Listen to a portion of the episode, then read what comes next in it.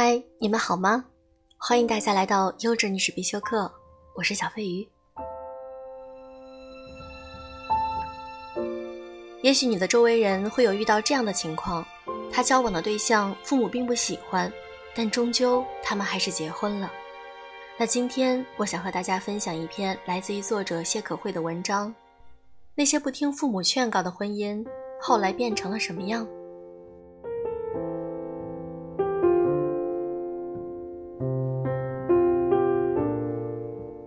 今年有点邪门儿，离婚的人越来越多，不知道是不是到了三十多岁，对婚姻开始失去兴趣，越来越多的男人女人选择了分开，恢复单身。也或许是熬不过七年之痒，柴米油盐混成一堆的时候，发现当年所谓的感情根本不值得一提，剩下的一地鸡毛里，显然已经磨平了当年的爱恋。和平分开的多。但确实吵吵闹闹的也不少，而我听到最多的那句话便是：“如果当年听父母的，或许就没有那么多后悔了。”我知道写这篇文章可能会有争议，但我还是愿意跟大家一起探讨，到底什么样的婚姻有可能长久且稳定。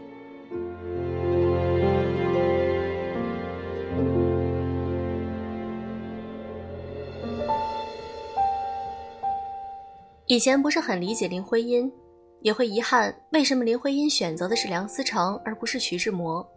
毕竟历史的描述中大多是遗憾，仿佛林徽因的选择太过于世故而少了风情。可是年岁渐长，才知道这个聪明女人终归是知道自己想要的是什么。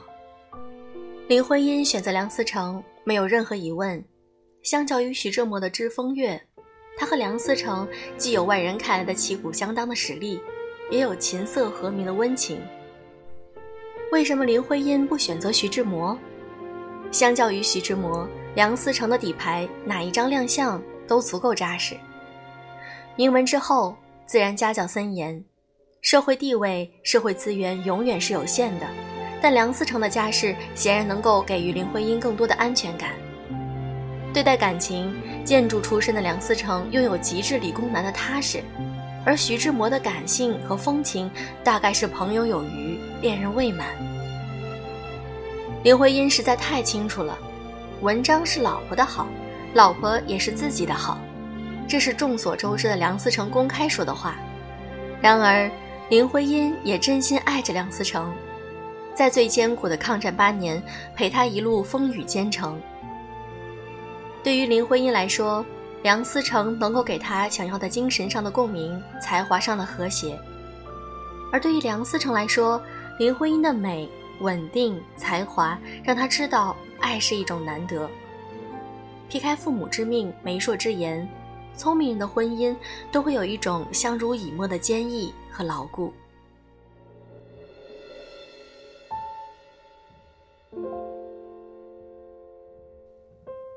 婚姻架构里到底什么才是根本？感情、物质、才学皆是。十年前我一定会说，只要感情足够，物质上的不匹配、才学上的不对等又有什么关系呢？你侬我侬的年少爱恋，还以为身体发肤之合就能承受婚姻的体谅，而事实上，在真正的伴侣关系是从你开始懂得开始，就注定着会遇到如何品质的伴侣。这样的伴侣不仅仅先天决定，也是后天赠予。在家庭之中，一个人的婚姻是一种链接，更是一个家庭与另一个家庭的互相渗透。这样的渗透不仅仅是感情，还有一种彼此的权衡过后，是否能够给予两个家庭的平衡感，以及未来生活的相濡以沫。父母在婚姻中不是有没有资格参与。而是必须有资格来告诉你所有的建议。那些说着婚姻是我们两个年轻人的事儿的男孩女孩，到若干年后为人父母，才会真正明白，父母的劝告可能真的都是为你好。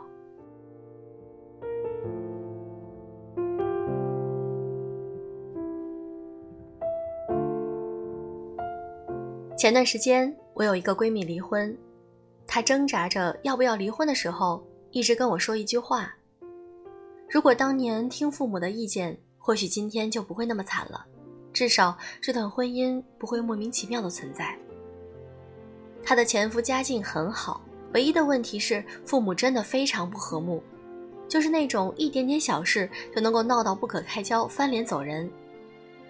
第一次两家见面，为了基围虾选的不够饱满，公公婆婆差点吵起来，闺蜜的父母都看惊呆了，回家就劝她说要慎重嫁给这个男人。闺蜜觉得父母这样不代表孩子也这样啊，至少每个人都是独立的个体。结婚之后，各种问题来了。且不说自己的孩子日日是外公外婆领，甚至于外公外婆偶尔有事，公婆也不愿意搭手，闺蜜只得自己单位请假休息在家带孩子。节假日去公婆家，又是次次见证他们的吵架。闺蜜跟老公说：“能不能偶尔帮我们带一天孩子呢？”老公一脸不情愿。孩子的养育问题让两家的争执直接烧到了夫妻关系上，夫妻关系一落千丈。我闺蜜每天晚上做饭、洗碗、带孩子、看书，她老公每天晚上吃饭、看电视、打游戏，碗洗得不干净就开始责怪，厕所有一点点脏污就开始大呼小叫。她渐渐发现，她的丈夫变成了她爸妈的模样。因为在他们的生活体系里，似乎永远不知道好好说话的方式是什么，唯一的方式就是互相责备。在孩子的生活里依然，孩子的身上永远藏着父母的影子，而这样的影子在多年后依然不会褪去。他说：“其实自己的父亲说的对，多年之后，婚姻不仅仅是两个人而已，更多的时候是两个家庭的互相权衡。”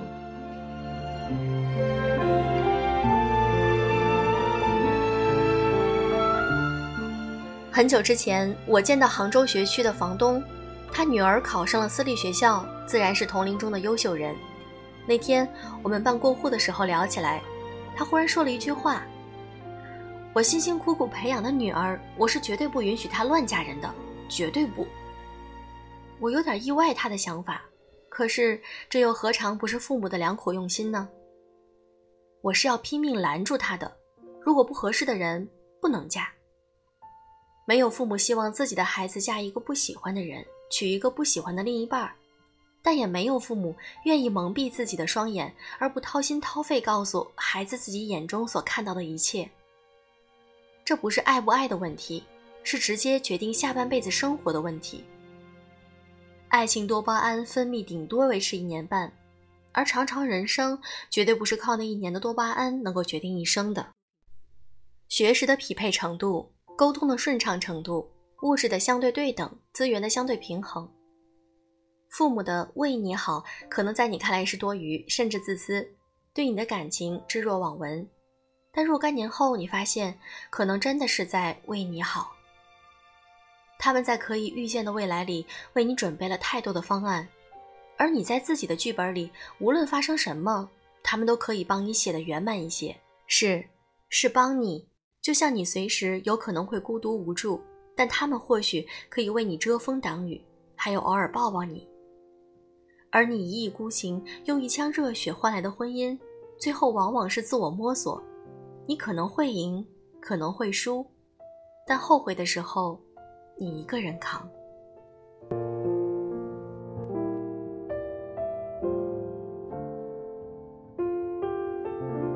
时至今日。我越来越理性的看待婚姻，不是因为麻木，而是成长过后发现，一切就绪的稳定才是生活的本质。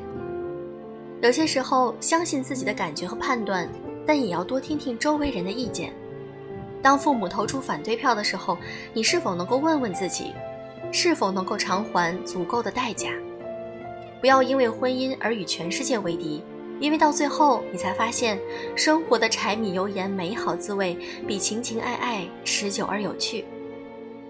婚姻也绝不仅仅是那个热闹的爱情，仅此。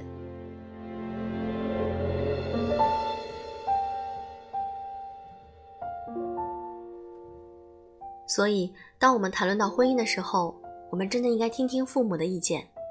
他们是真心实意、掏心掏肺的在对我们，希望我们能够幸福。好了，今天的节目就是这样。如果你喜欢我的节目，请记得点赞、评论、转发。如果你想和我聊天，可以添加我的微信“小飞鱼”的全拼“小飞鱼零三零六”。祝各位晚安。